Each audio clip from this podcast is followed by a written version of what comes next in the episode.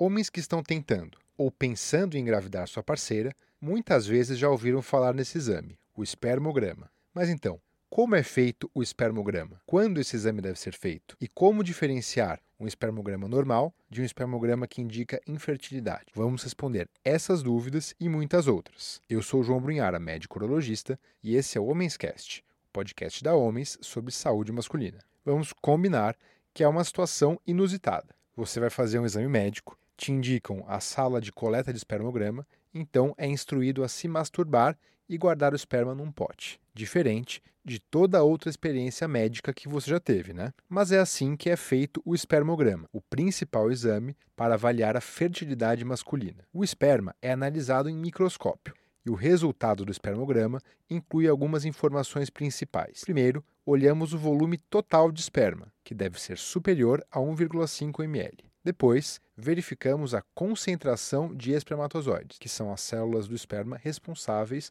por fecundar o óvulo feminino, ou seja, são as células reprodutivas masculinas. Também olhamos a velocidade de movimentação dos espermatozoides, que chamamos de motilidade, e o formato deles. Especificamente, o parâmetro para avaliar esse formato se chama morfologia, e o exame para essa análise é o espermograma com morfologia de Kruger, que é um método para estudar a porcentagem dos espermatozoides que tem um formato rigorosamente perfeito. Por fim, consideramos a presença de leucócitos no espermograma, que são as células de defesa. Quando os leucócitos estão acima do valor normal, isso pode ser um indicativo de infecção e, portanto, todos os outros parâmetros do espermograma são considerados inválidos. Nesse caso, devemos tratar com antibióticos por duas semanas e repetir o exame. E quando é necessário fazer um espermograma? Em geral, podemos fazer o exame quando o homem tem algum problema nos testículos ou outro problema de saúde que justifique uma preocupação com a fertilidade. Por exemplo, quando descobre ter varicocele,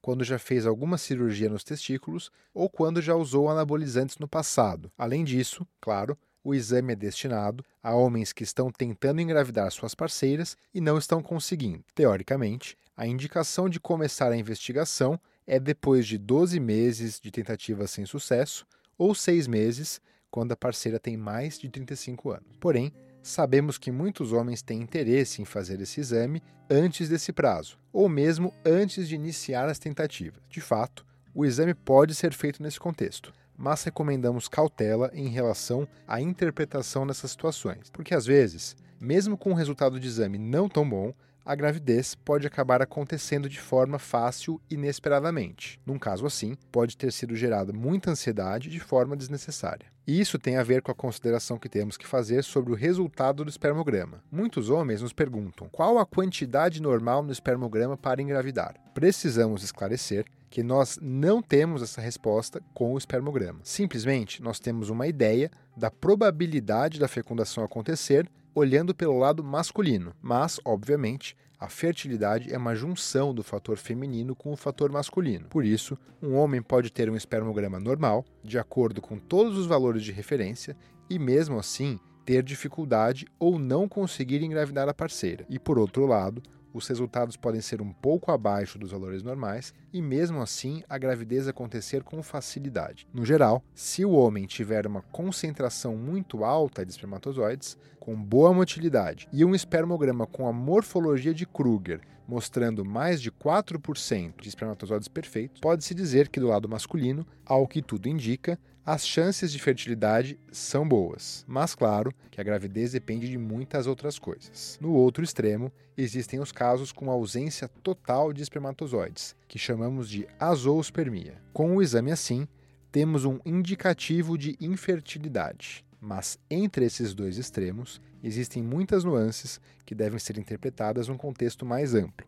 E também vale a explicação de que, mesmo com azoospermia, em alguns casos, pode ser possível obter uma gestação através de métodos invasivos que capturam o espermatozoide diretamente no testículo. Agora, falando sobre informações mais práticas. Onde fazer um espermograma? Esse exame é feito em laboratórios de exames convencionais, então você não precisa necessariamente procurar uma clínica de fertilidade. Só preste atenção, porque nem todo laboratório tem esse exame em sua rede necessariamente então confirme com o laboratório antes de ir fazer o exame. Mas, no geral, são os mesmos laboratórios onde você faz seus exames de saúde. E quanto ao preparo para o espermograma, o que se solicita em geral são de 2 a 3 dias de abstinência sexual e sem nenhuma ejaculação antes de fazer o exame. Tem uma pergunta que ouvimos às vezes: se pode levar a esposa no momento do exame. Normalmente, esse exame é para ser feito sozinho.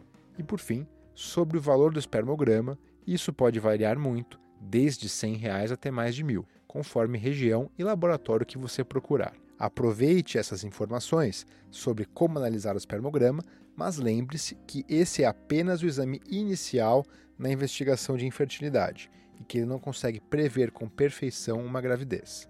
Se você é homem e está tendo dificuldade para engravidar, se consulte com um urologista. E se você tiver dúvidas ou comentários, continue essa conversa nos nossos canais no YouTube, Instagram, Facebook, TikTok ou no blog homens.com.br/blog. Te vejo lá.